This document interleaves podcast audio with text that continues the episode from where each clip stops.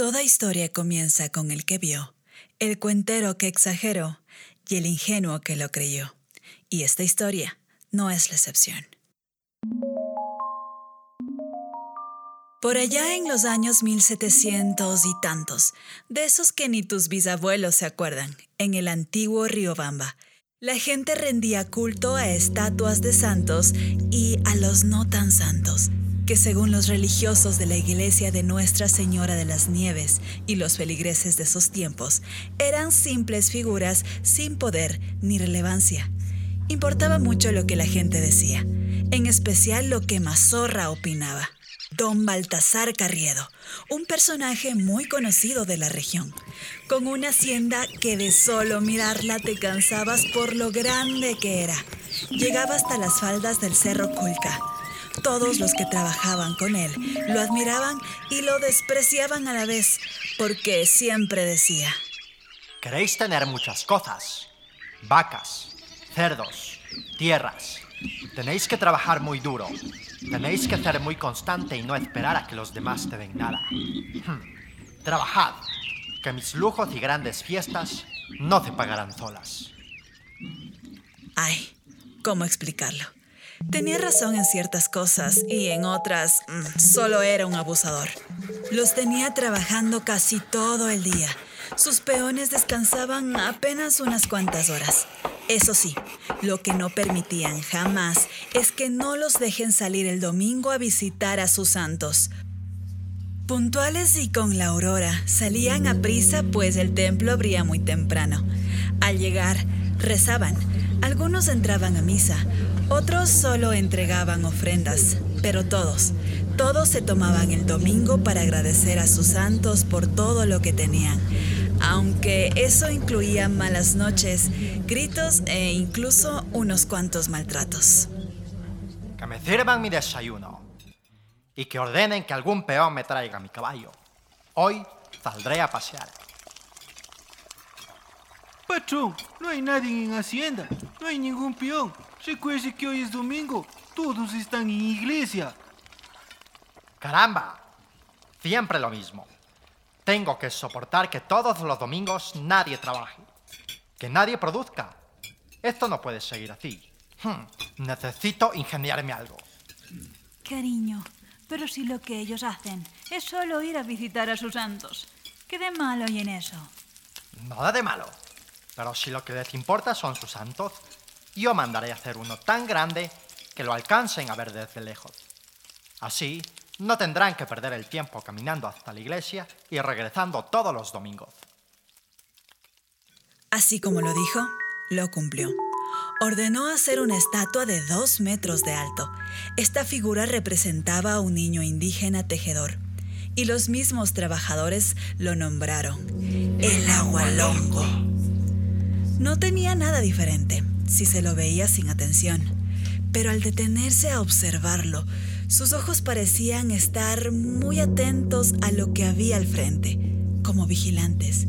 Eso hacía que sus fieles siempre se sientan protegidos. Ya no era necesario llegar a la iglesia. Desde lejos se alcanzaba a ver. Desde lejos sus fieles por ahí lanzaban unas cuantas plegarias, un par de flores y regresaban a lo suyo. Viernes, bueno, para ser más exactos, un viernes 3 de febrero. Todo estaba igual.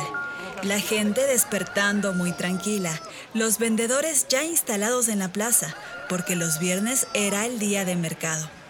Señoras, señoronas, niños, empleadas, hombres, jóvenes. Se podía oír los cuchillos afilándose, oler el frescor de las hortalizas, hasta el olor de las cholas, esos panes típicos de carnaval. Estaba cerca el festejo de esa fecha, un día muy normal. Dieron las 11 de la mañana. Cada campanada se escuchó. Pero un sonido fuerte y prolongado alarmó a la población.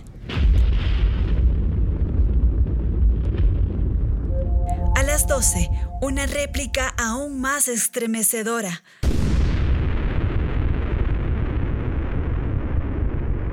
Y a las 2 de la tarde, ya todos estaban en la plaza. Todo el pueblo. Se preguntaban de dónde, cómo, por qué.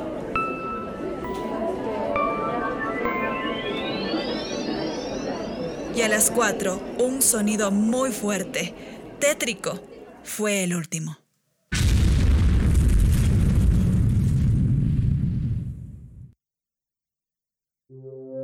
Pero la sorpresa que todos se llevaron fue al ver que el agualongo giró lento en su propio pedestal.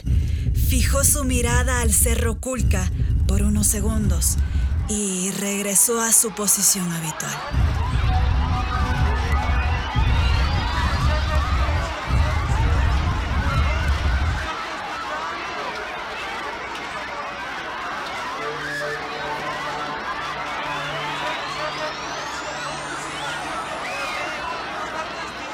La gente no paraba de llorar, de gritar. Todos corrían. Todos querían escapar de lo que para ellos era lo que merecían por no ser buenos con su santo.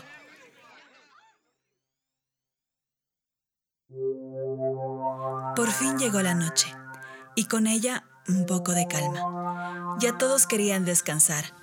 Hasta el mismo Mazorra mandó a sus peones a dormir. Él también estaba asustado él fue el que mandó a hacer al agualongo tan grande como para que nadie deje de trabajar por ir a visitarlo. Las cosas ya estaban hechas.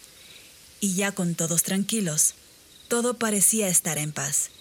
Pero esto apenas era el principio.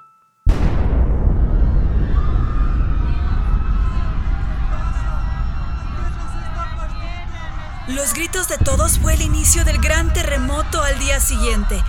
Aludes y avalanchas descendieron del cerro Culca, sepultando a la entonces Riobamba con todos sus santos, incluso al gran niño tejedor. La hacienda del gran Mazorra y él fue lo primero en desaparecer. Muy pocos sobrevivieron. Muy pocos entendieron la advertencia de la misma tierra. Muy pocos hoy son los que la cuentan.